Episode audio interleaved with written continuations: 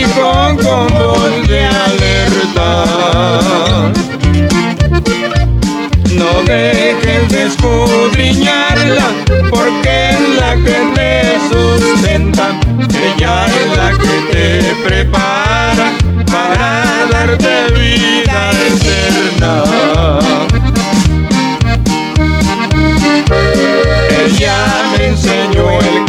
camino y por siempre yo lo imploro. Ahora digo a mis amigos, ya tengo mi Biblia de oro. Ahora digo a mis amigos, ya tengo mi Biblia de oro.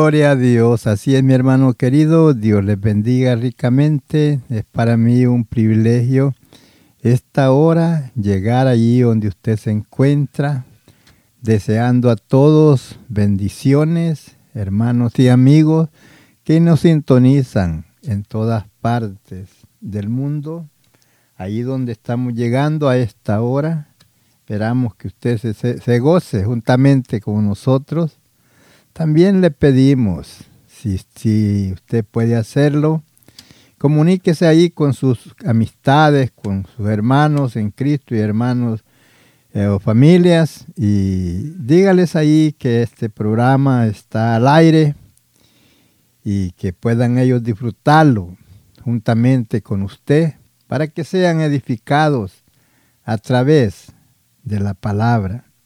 Porque ese es el propósito, mi hermano, de estas programaciones, de ser de bendición a cada uno de ustedes que nos sintoniza a esta hora. Es, no es otro propósito sino de ser de bendición y de animarle a seguir firmes hacia adelante. Pero antes de proseguir adelante, vamos a ponernos en las manos de nuestro Dios para que Él sea quien nos guíe a través de su Santo Espíritu. Que pre prepare nuestras mentes y nuestro corazón para poder recibir el mensaje de la palabra, para poderlo entender. Porque hay veces, hermanos, que podemos ver la palabra y no entenderla. Como le pasó a los discípulos en cierto tiempo, Jesús, me acuerdo cuando Jesús les dijo, un poquito me veréis y otro poquito no me veréis. Y ellos se preguntaban el uno al otro, ¿qué nos querrá decir el Señor cuando dice un poquito me veréis y otro poquito no me veréis? No pudieron ellos entender que les estaba hablando de su muerte y de su sepultura y de su resurrección. De eso era que les hablaba cuando les decía un poquito me veréis y otro poquito no me veréis. Pero ellos no lo entendieron. Hasta después lo pudieron entender.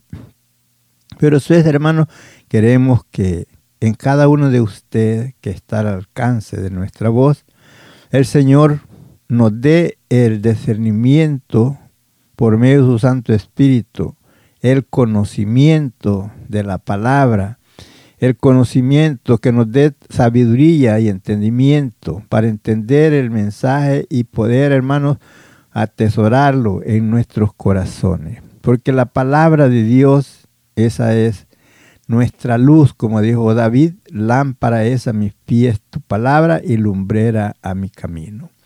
Esa es la guía, el mapa del viajero por el cual el Señor nos guía y nos lleva hacia adelante por medio de su palabra. Así es que hermanos, estamos contentos por el Señor concedernos una vez más a esta hora llegar allí con ustedes. Vamos a tratar con el tema oración de Pablo. Oración de Pablo y Timoteo. Ese va a ser el tema. Oración de Pablo y Timoteo. Porque vemos que el apóstol, él siempre intercedía por el pueblo, por la iglesia, porque sabía que cuando él no estaba ahí en la iglesia, habían quienes llegaban para perturbarles, para cambiarles de modo de pensar, de cómo habían sido enseñados por el apóstol Pablo. Vemos por eso él intercedía y oraba por los hermanos para que no fueran movidos fácilmente del conocimiento de Dios, como en el tiempo presente puede ver usted, mi hermano, muchos que se apartan del camino del Señor porque le falta conocimiento, como dijo el profeta, eh, Dios por medio del profeta, el pueblo perece porque le faltó conocimiento. Y eso es lo que pasa, hermanos, porque no tomamos tiempo para leer la palabra, no tomamos tiempo para orar. No, para todas las demás cosas tenemos tiempo, pero menos para las cosas de Dios. Eso lo dejamos allá si acaso hay una oportunidad. Y por esa razón estamos cortos de conocimiento y de entendimiento. Y por eso vemos que el apóstol que Dios había escogió para apóstol de los gentiles, él siempre trataba de enseñar al pueblo lo mejor que él podía hacerlo y no lo hacía por su propia, era un hombre estudiado, pero no lo hacía por su propia inteligencia, sino que lo hacía con conocimiento de Dios, lo cual él mismo un día hablando con los Gálatas. Los Gálatas habían sido enseñados por él acerca de cómo la salvación había llegado por medio de Jesucristo, por medio de la muerte de Jesús en la cruz del Calvario. Y como Él los había enseñado el Evangelio, como les dijo Él, este Evangelio que yo les he enseñado, yo no lo recibí de hombres, ni lo aprendí de hombre, sino por revelación de Jesucristo. Eso le dijo él a los Gálatas. ¿Por qué? Porque bien, no estando él, llegaban otras personas a quererlo desviar de la verdad. Y por eso él oraba siempre por los hermanos para que fueran firmes en lo que habían creído para que permanecieran firmes en el conocimiento de Dios a través de Jesucristo y que fueran sabios y que no se dejaran engañar fácilmente. Esa era la petición de Pablo, Timoteo. Vamos a, a, dar comienzo en la lectura aquí en Colosenses, en el capítulo 1, comenzando en el versículo 3 donde la letra nos dice así, siempre orando por vosotros, damos gracias a Dios Padre de nuestro Señor Jesucristo. Puede ver usted que en el tiempo presente muchos tratan de desviarlo, de que usted crea en Dios el Padre, de que usted crea en Jesucristo su Hijo y en el poder del Espíritu Santo. Entonces, vemos que Él, por eso Él nos dice claramente, nos empieza a hablar, la gracia de Dios Padre de nuestro Señor Jesucristo. Entonces podemos ver nosotros, si alguien quiere moverlo, o alguien dice que Jesús es el Padre y que Jesús es el Hijo, usted puede ver claramente que no. Jesús es uno y el Padre es otro, y el Espíritu Santo es otro, por el cual eh, Dios en esa forma se mueve a favor de su pueblo, y por esa razón el apóstol ora por los hermanos para que tengan conocimiento y no se muevan fácilmente. Le dice, habiendo oído de vuestra fe en Cristo Jesús y del amor que tenéis hacia los santos. O sea que por la fe que ellos habían recibido a Cristo y por el amor que tenían para con los santos y con los hermanos, es muy necesario, hermanos, que en nosotros haya amor de los unos para con los otros. Jesús mismo dijo, un mandamiento nuevo doy, que os améis los unos a los otros como yo os he amado. Pero hermanos, hay veces que no nos podemos ver ni en pintura, menos en persona. Entonces es necesario que nos amemos unos a otros y que nos perdonemos los unos a los otros, que haya regocijo, que haya alegría al ver a los otros hermanos y no que estemos que no podemos verlos. Por eso vemos que por eso él dice que este, da gracias a Dios por esto, habiendo oído de vuestra fe en Cristo Jesús y del amor que tenéis a los santos, o sea, a los demás hermanos él se alegraba por eso. Dice a causa de la esperanza. ¿Y de qué tenemos? Qué, ¿Cuál es la esperanza que nosotros tenemos? La esperanza de la vida eterna, que el Señor ha prometido, prometió a todos aquellos que en Él creen. Como dijo Él, de cierto, de cierto digo, el que oye mi palabra y cree al que me envió, tiene vida eterna esa es la esperanza que nosotros tenemos. Dice, a causa de la esperanza. ¿Y esa esperanza a dónde está? Esa esperanza está guardada. ¿A dónde? En el cielo. Esa esperanza está, es, o sea, lo que Dios ha prometido para los santos, Él lo tiene allá en su lugar, donde por eso le dijo al Padre, Padre, quiero que los que me distes, que vengan que estén conmigo y que vean mi gloria que me has dado junto a ti. Por eso dice, a causa de la esperanza que os está guardada, ¿a dónde está guardada? En los cielos, de la cual ya habéis oído por la palabra de verdad del Evangelio. Porque esa es la esperanza de todo hombre y toda mujer que entrega su vida al Señor esa esperanza de que de la vida eterna Jesús dijo, sé fiel hasta la muerte y yo te daré la corona de la vida. Entonces tenemos esa esperanza de un día saliendo de esta tierra, pasando a la eternidad y llegar con Dios para gozar por siempre. Pero por eso es que el apóstol y Timoteo oran a Dios para que sean guardados los hermanos en amor, que sean guardados en fe, que tengan fe, que tengan amor y que tengan esa esperanza que está reservada en los cielos, que, eh, que, que no duden de lo que Dios prometió y que está guardado. Y por eso vemos que el apóstol mismo habla y dice, si habéis pues resucitado con Cristo, poner la mira en las cosas de arriba, donde está Cristo sentado a la diestra de Dios. ¿Por qué? Porque de allá Él vendrá.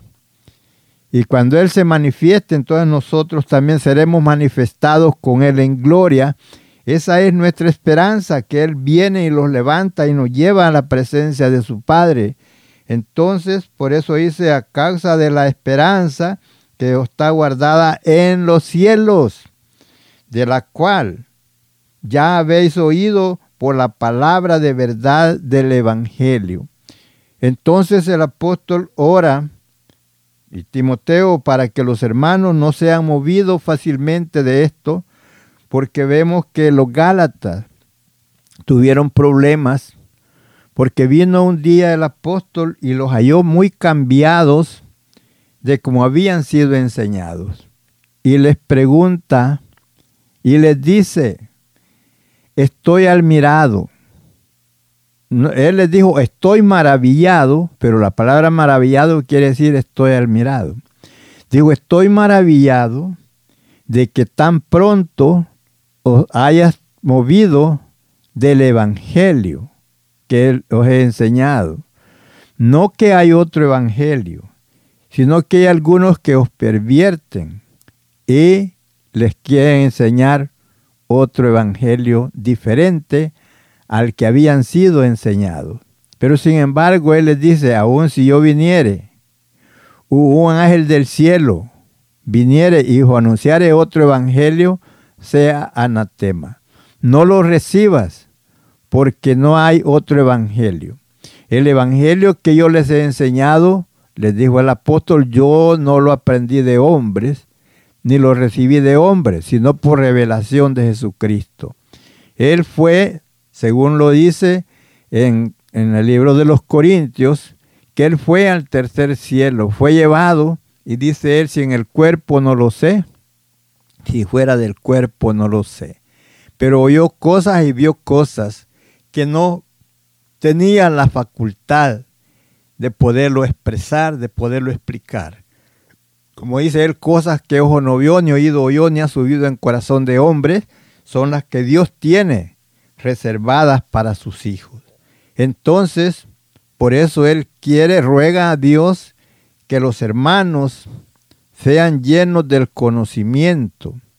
¿Para qué? Para que no sean movidos fácilmente, que sean llenos del conocimiento, de sabiduría, para que no se dejen engañar. ¿Sabe usted que el, principio de la sabiduría, lo dice el proverbista Salomón, que el principio de la sabiduría es el temor a Jehová? O sea, el temor a Dios. Pero ¿qué es temor a Dios? Temor a Dios no es tenerle miedo.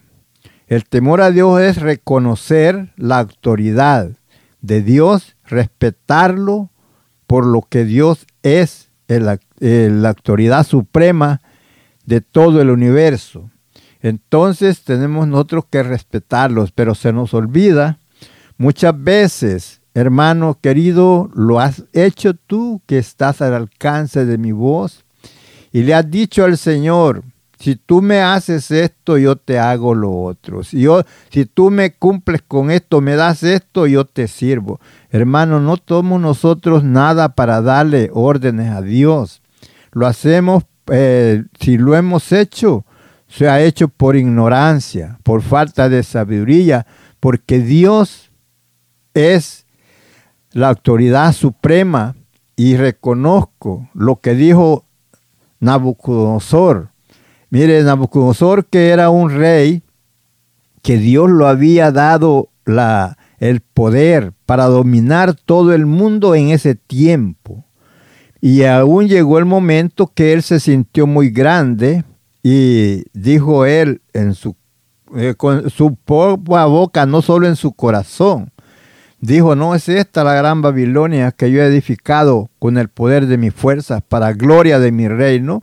Dice que aún la palabra estaba en su boca cuando vino la palabra de Dios y dijo a este, mándenmelo para afuera del palacio, mándenmelo a comer hierba allá con los animales.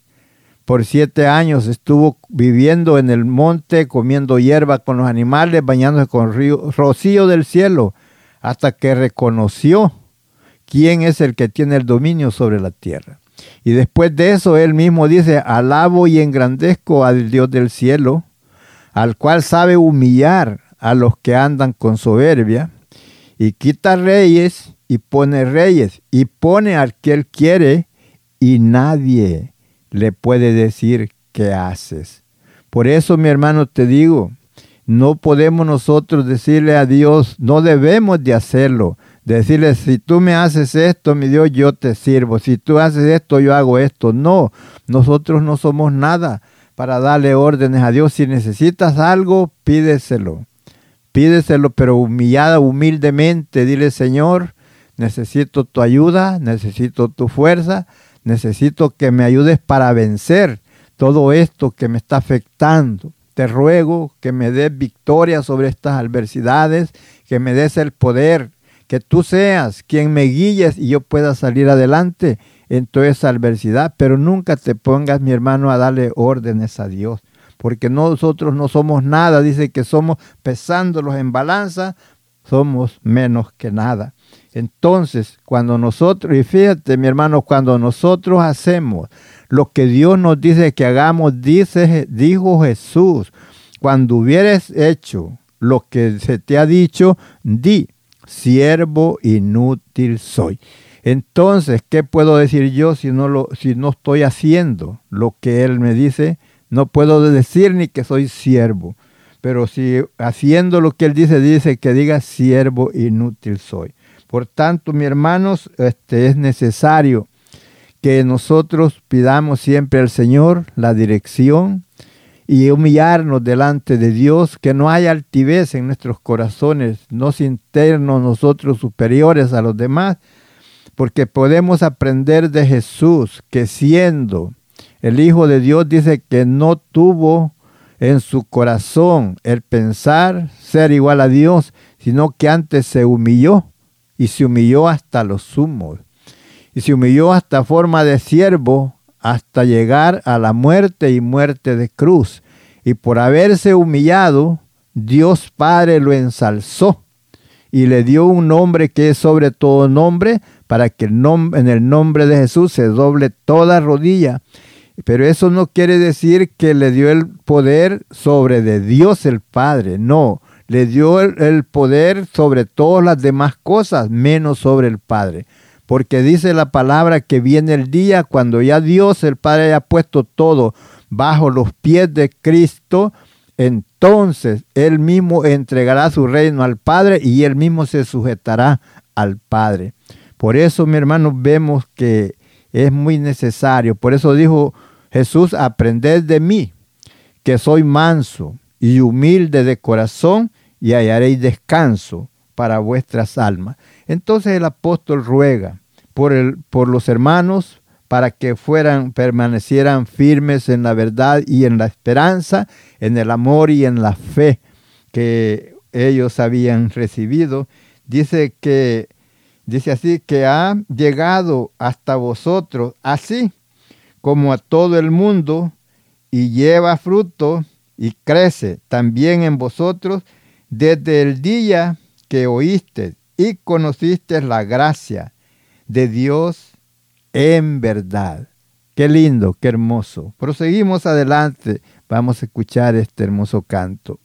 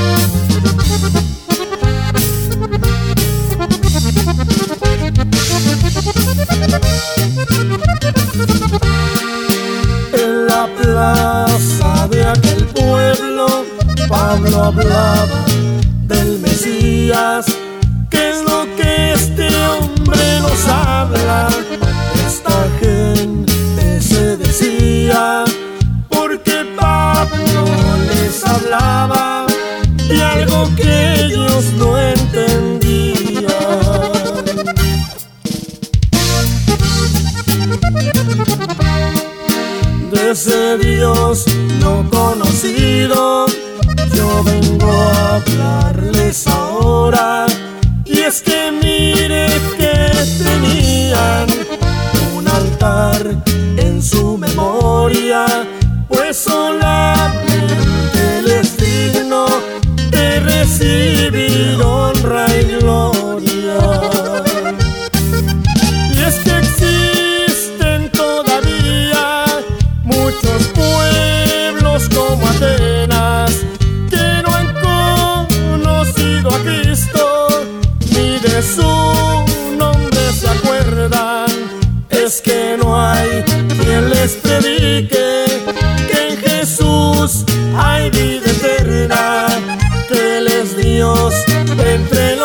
dioses, creador del cielo y la tierra.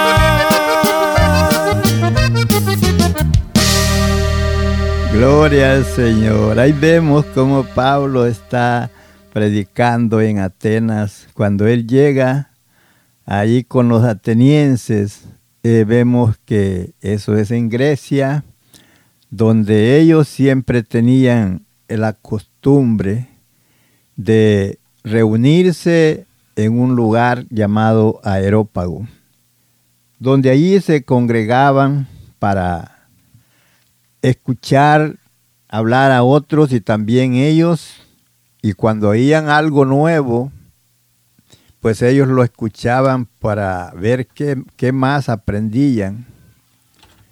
Y cuando pasa Pablo por ahí, llegando a Atenas, y viendo ahí que ellos estaban entregados a la idolatría, viendo que tenían muchos dioses a los cuales ellos aclamaban, pero entre todo lo que había ahí, los altares de diferentes dioses, también, también vieron una inscripción que ahí decía el Dios no conocido.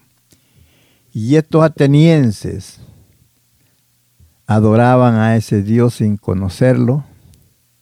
Y entonces el apóstol Pablo les dice a ese Dios que vosotros adoráis sin conocer, yo lo conozco. Y eso fue como él se introdujo para con ellos, para hablarles del Evangelio, de la salvación a través de Jesucristo. Y así sucesivamente, así pasó también con los de Colosenses, de Colosas, con los de Gálatas y Corintios, todas esas áreas, él llegó y predicaba el Evangelio de Jesucristo, enseñándoles que en él, por medio de él, había salvación. Porque él en cierto lugar dice, palabra fiel es esta y digna de ser recibida de todos los hombres, que Cristo Jesús vino al mundo para salvar a los pecadores, y ahí él se incluye y dijo, de los cuales yo soy el primero. ¿Por qué dice él, yo soy el primero? Si usted ve en la palabra del Señor puede darse cuenta que el apóstol, él antes de ser apóstol, él era un perseguidor de la iglesia. Pero cuando tuvo el encuentro con Cristo, que hubo ese cambio, que el Señor le habla al mediodía, eh, que él va persiguiendo a los hermanos. Por eso él ora por estos hermanos, porque él sabe lo que es la vida cristiana. Hay veces hay pruebas, hay luchas, hay veces que es difícil, porque él antes de él ser apóstol, él los perseguía a los hermanos para golpearlos, para llevarlos a las cárceles. Aún él estuvo en cuando mataron a Esteban, las ropas de ellos se las pusieron a los pies de él. Él consintió en la muerte de Esteban, porque ellos, él quería destruir lo que era el Evangelio de Jesucristo que, había, que estaba siendo anunciado a la humanidad. Pero ya después podemos ver cuando Él es convertido al Evangelio, entonces Él habla y, y es, ya aquí vemos que aún ora por los hermanos para que no fueran movidos fácilmente. Y mire lo que nos dice aquí en el versículo 7, capítulo 1 de Colosense. Dice, como lo habéis aprendido de Epafras. Este Epafras era un, un ministro de los cuales él había puesto en esos lugares para que predicaran. Nuestro consiervo, que, que era que él le servía a ellos, amado, que, en un, que es un fiel ministro de Cristo para vosotros. O sea que él, él cuando iba, se iba a ir de un lugar donde fundaba una iglesia, siempre dejaba allí a alguien para que se encargara de cuidar a esa iglesia, de enseñarle la palabra como estaba escrita, para que ellos fueran guiados por medio de, de la palabra y del conocimiento de Dios. Entonces, hermanos, vemos aquí él les habla acerca de Epafras, que era un fiel ministro, queriendo decir no tengan desconfianza. Él les va a enseñar la palabra correcta para que ustedes permanezcan en la verdad y no sean movidos ni engañados fácilmente. Entonces vemos que les dice quién, habiéndonos, quien dice, quién también nos ha declarado vuestro amor en el Espíritu. O sea que Epafras le había contado a Pablo y a Timoteo cómo los hermanos se comportaban, cómo habían crecido, estaban creciendo en la fe, cómo vivían en el amor de Dios. Entonces Él les cuenta y que por, en el amor y en el espíritu que estaban fervientes en espíritu. O sea, porque el espíritu, hermano, es el que nos guía a la verdad y a la justicia. El fruto del espíritu, ya sabe usted que es amor, es benignidad, bondad, fe, paciencia y esperanza. Ahora, habiendo escuchado él esto, siguen orando, intercediendo por los hermanos, por lo cual dice también nosotros, desde el día en que oímos, no cesamos de orar por vosotros y de pedir. ¿Y qué era lo que pedían? Que sean llenos del conocimiento de su voluntad. Del conocimiento de su voluntad. ¿De qué voluntad? De la voluntad de Dios. En toda sabiduría e inteligencia espiritual. Eso era lo que ellos pedían, que los hermanos fueran llenos de sabiduría, de inteligencia espiritual. ¿Por qué de sabiduría? Porque el principio de la sabiduría es el temor a Dios. ¿Y qué es temor a Dios? Como dije al principio, temor a Dios no es tenerle miedo. El temor a Dios es y dice el proverbista que el temor a Jehová es apartarse del mal, aborrecer el mal, la arrogancia, el mal camino y la boca perversa.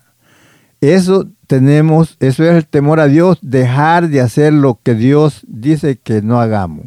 Todo lo que Él dice que no lo hagamos, no, lo, no hacerlo, entonces eso es el temor a Dios, es respeto, reverencia, reconociendo que es la máxima autoridad.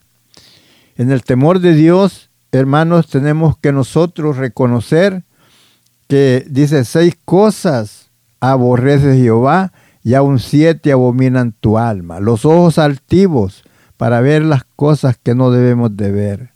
La lengua mentirosa, cuidado con andar hablando lo que no debemos. Los pies presurosos para correr al mal Hermano, no, te apresures para lo malo. y las manos derramadoras de sangre inocente. El testigo falso, querer ganar este, amistad por atestiguar cosas que no sabe solo porque alguien dijo. el testigo falso y el que enciende rencilla entre los hermanos, eso Dios lo aborrece. Y si usted teme a Dios, esas cosas no las va a hacer. Tiene que dejar esas cositas y no hacer eso.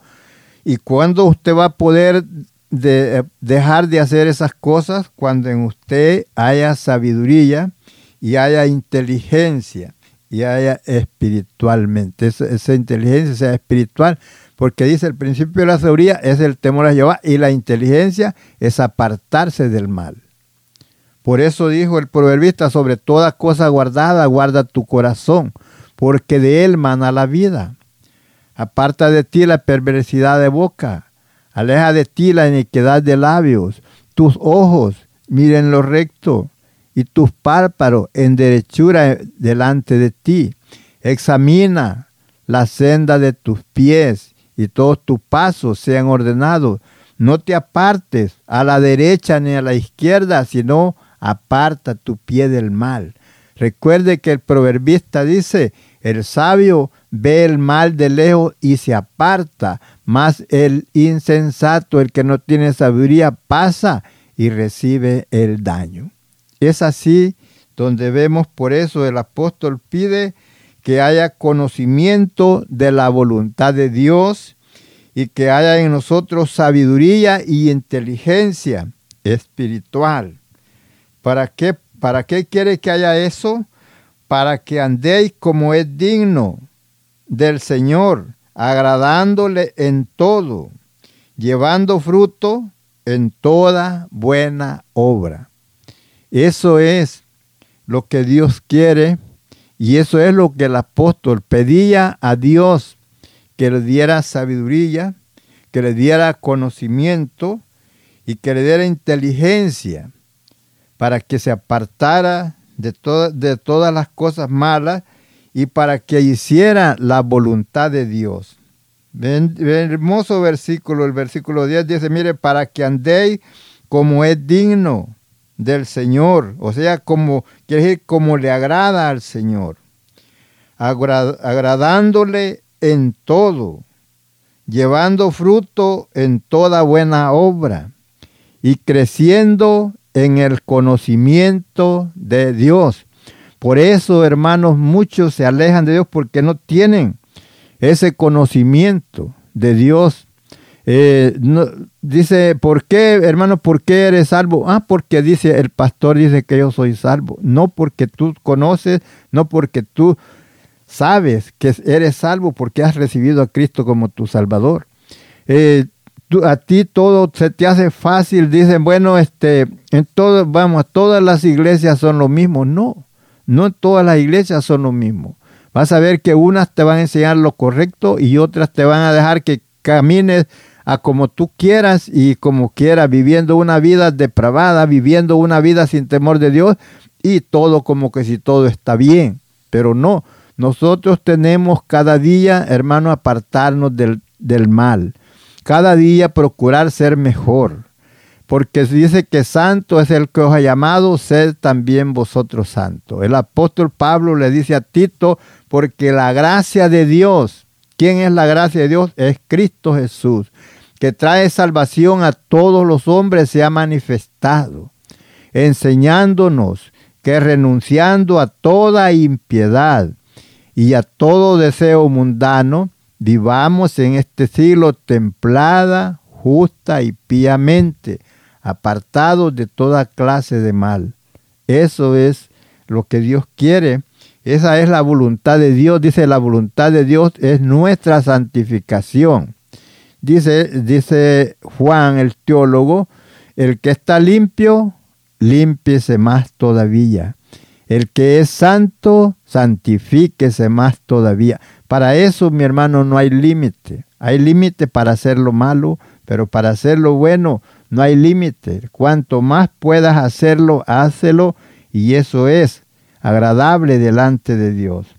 Dice, fortaleciendo, fortalecidos con todo poder, conforme a la potencia de su gloria, de gloria de quien, de Dios, para toda paciencia y longanimidad, con gozo, dando gracias al Padre. ¿Quién es el Padre? Dios, que nos hizo actos, o sea, nos capacitó para participar de la herencia de los santos en luz, el cual nos ha librado. ¿De dónde? De la potestad de las tinieblas, o sea, de las manos del enemigo, del diablo. Dice, el cual nos ha librado de la potestad de las tinieblas y nos ha trasladado al reino de su amado Hijo. Qué lindo, aquí puede ver usted al Padre y puede ver al Hijo. Dios hablándonos acerca de su Hijo y trayéndonos al conocimiento y trasladándonos de las tinieblas, donde antes vivíamos en tinieblas, donde vivíamos en el pecado, eh, haciendo las cosas que no debíamos, pensando que estaba bien lo que hacíamos. Pero ¿por qué razón el hombre y la mujer ven las, hacen las cosas malas y ven como si fuera bueno? Porque el Dios de este siglo, que es el diablo, ha cegado el entendimiento de la gente para que no le resplandezca la luz del Evangelio.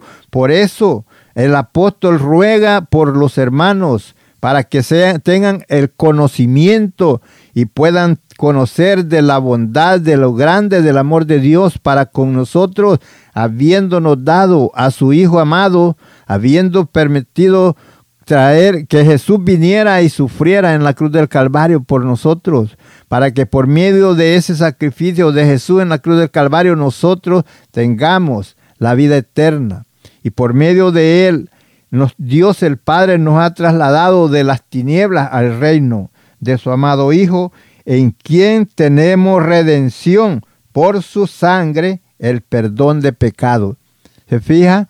Por eso dice el apóstol Pablo que este, él habla, dice, más Dios muestra su amor para con nosotros. Romanos 5, 8 más Dios muestra su amor para con nosotros en que siendo aún pecadores, Cristo murió por nosotros. Qué lindo es reconocer el poder de Dios, el amor de Dios tan grande para con nosotros. No siendo nada, nosotros, Él nos trae, Él nos resgata, Él paga por nosotros, porque nosotros no podíamos pagar por la deuda del pecado, pero Cristo pagó por nosotros en la cruz del Calvario. Y por eso dice el apóstol Pablo, palabra fiel y digna es esta de ser recibida de todos los hombres, que Cristo Jesús vino al mundo para salvar a los pecadores, dijo de los cuales, dijo él, yo soy el primero. Y si usted lee la palabra, la escritura, se va a dar cuenta que el apóstol Pablo, conforme a la ley, de Moisés era un hombre perfecto. Era un hombre que había cumplido todo conforme a la ley. Además de eso, de haber guardado la ley, era doctor de la ley, doctor en letra, en la ley. Un hombre que dijo él, si alguno tiene de qué confiar en la ley, dijo yo más. Porque, o sea, circuncidado al octavo día, dijo de la tribu de Benjamín, del linaje de Israel, de la tribu de Benjamín, circuncidado al octavo día. Él era hebreo de hebreos, pero cuanto a la ley, era fariseo. Por eso vemos que él, para él esto era oculto, para él lo que era la gracia de Dios a través de Jesucristo, para él estaba escondido. Pero el día que Dios tuvo misericordia y tuvo ese encuentro con él, fue despertado este conocimiento de Dios en él y pudo cambiar el modo de pensar, porque él pensaba, él perseguía a los hermanos pensando que esto era malo, lo que los discípulos enseñaban cuando hablaban de Jesucristo, no sabiendo que era la redención, no sabiendo que se había cumplido lo que Dios había prometido un día de dar un libertador, el cual vendría como salvador a libertar al mundo de su pecado, pero para él estaba oculto. Pero ese momento que Dios hizo lo que hizo, eh, lo que dice en este versículo 13 de Colosenses 1, el cual nos ha librado de la potestad de las tinieblas y trasladado al reino de su amado Hijo. Dios lo trasladó de las tinieblas a la luz y entonces él pudo ver lo hermoso que es la voluntad de Dios y entonces él viene enseñando la palabra. Cuando lo ve Agripa, lo ve Festo, hablando de Jesucristo como Salvador, le dijeron a Pablo, Pablo, las muchas letras te volvieron loco, porque tú antes los perseguías a estos hombres y ahora tú vienes enseñando que en Jesús hay salvación y perdón de pecado. Y entonces Él les dice, no, no es que esté loco, sino que lo que pasa y les empieza a explicar cómo Él fue alcanzado a misericordia, el cual teniendo ese encuentro con el Señor, Él le dijo qué debía de hacer. Y entonces viene Él predicando el Evangelio. Qué lindo. Y entonces por eso Él sabe lo que Él estaba en ignorancia. Él sabe que Él no tenía conocimiento acerca de Jesús y por eso ruega a Dios Padre que dé sabiduría, que dé inteligencia, que dé conocimiento a los hermanos para que sigan adelante en la obediencia de la palabra del Señor. ¿Y esto por qué? Porque teniendo ese conocimiento ellos no eran no podían ser engañados fácilmente. Por eso él oraba para que ellos tuvieran sabiduría y conocimiento de Dios, que se dieran cuenta quién era Dios y quién era Jesús, quien había pagado por ellos en la cruz del Calvario.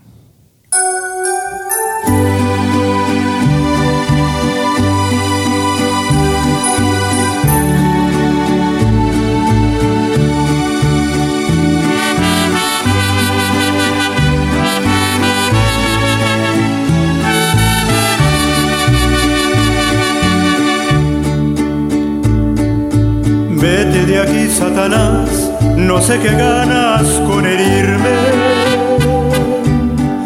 Si en otros tiempos te serví, pero ahora ya me decidí por aquel que su vida dio por mí. Si allá en la cruz me perdonó y con su sangre me lavó, y ahora salvo he sido ya. Gracias Jesús. Gracias Jesús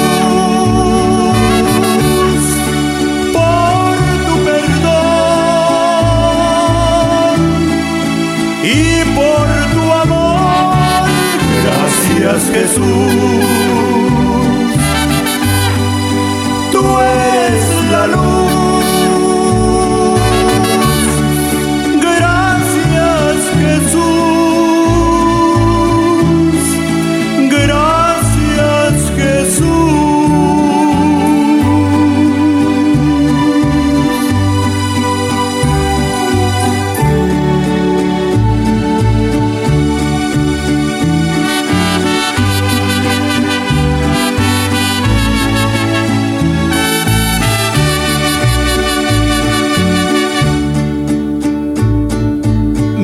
Satanás, no sé qué ganas con herirme.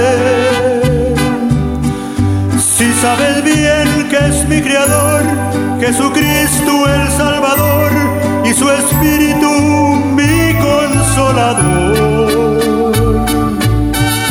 Si hasta el Seol él descendió, pero de allí se levantó y ahora salvo he sido ya.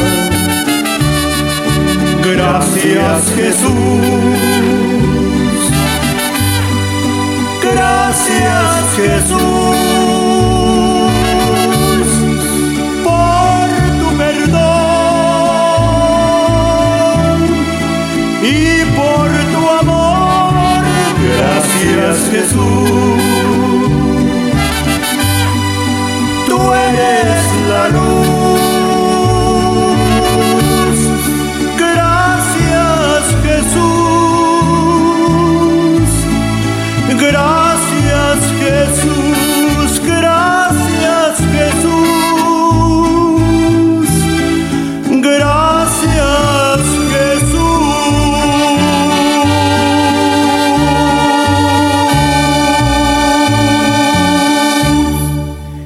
Gloria a Dios, gracias Jesús por todo lo que hiciste por nosotros. Gracias Padre por todo lo que usted ha hecho por nosotros. Así es que mi hermano querido, te decimos, sigue firme hacia adelante, siempre reconociendo la autoridad de nuestro Dios y su bondad, su amor. Si usted dice, hermanos, pues a mí me falta mucho conocimiento acerca de esto, pida al Señor. Dice que si alguno le es falto de sabiduría, que lo demande. A Dios que, que lo pida pues de que de él viene toda buena dádiva y todo un perfecto, desciende de lo alto del Padre de las luces. Por tanto, mi hermano, sigamos firmes adelante, ya que el Señor tuvo misericordia y nos ha sacado de las tinieblas y nos ha trasladado al reino de su amado Hijo.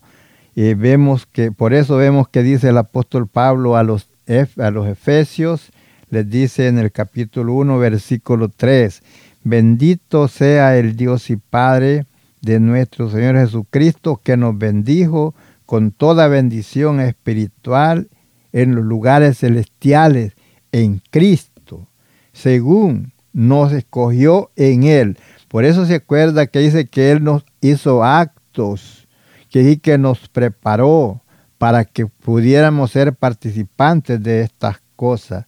Por eso, hermanos, dice que por medio de Jesucristo, en los lugares celestiales en Cristo, según nos escogió en Él antes de la fundación del mundo, para que fuésemos santos y sin mancha delante de Él en amor.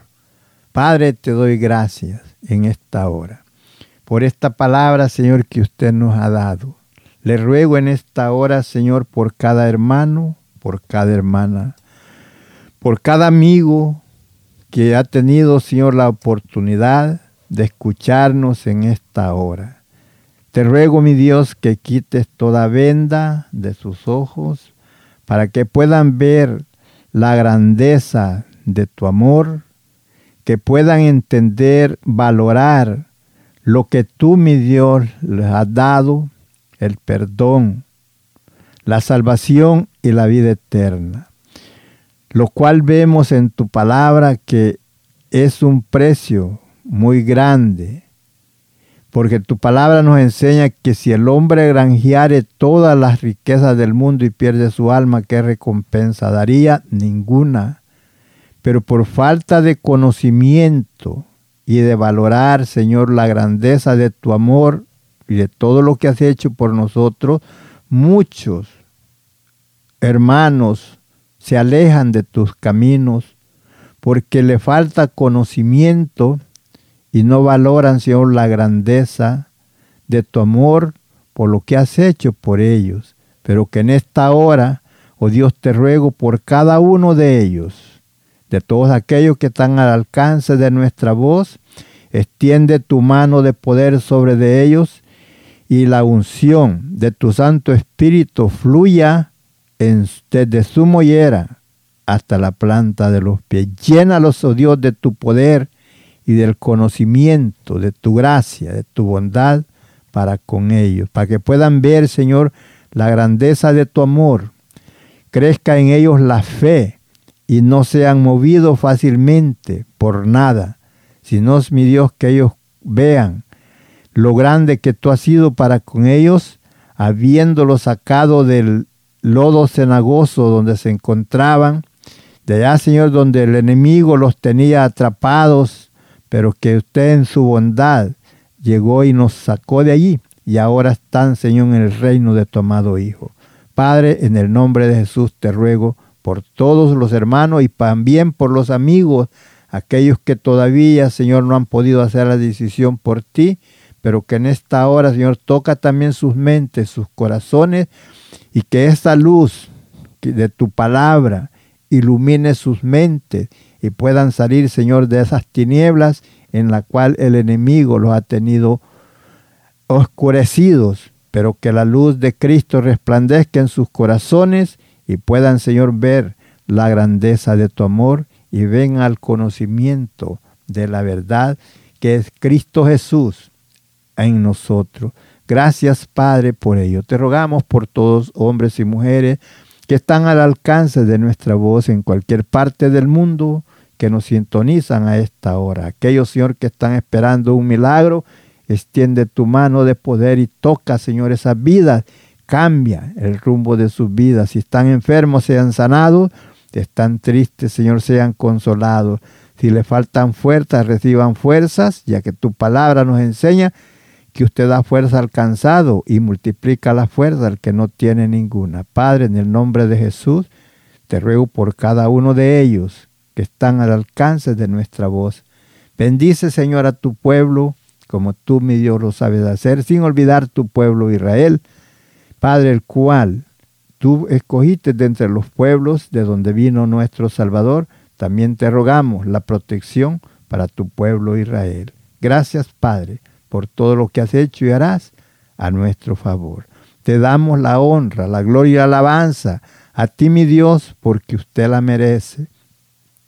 Por habernos, mi Dios, escogido desde entre el montón y ahora nos ha trasladado al reino de tu amado Hijo.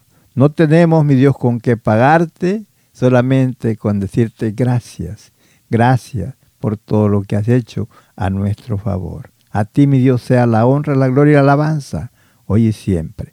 Hermano y amigo, que la gracia, la paz y la consolación de nuestro Jesucristo sea con cada uno de ustedes. Bendiciones. Amén, amén, amén. Si tienes alguna petición o oración, puedes contactar al hermano Andrés Salmerón al 346 677 6724 346 677 6724 o a su correo electrónico un comienzo 23 arroba gmail.com. Si desea enviar correo postal, la dirección es P.O. Box 87, Pasadena, Texas 77501. P.O. Box 87, Pasadena, Texas 77501. Nuestros corazones insaciables son hasta que a su Salvador.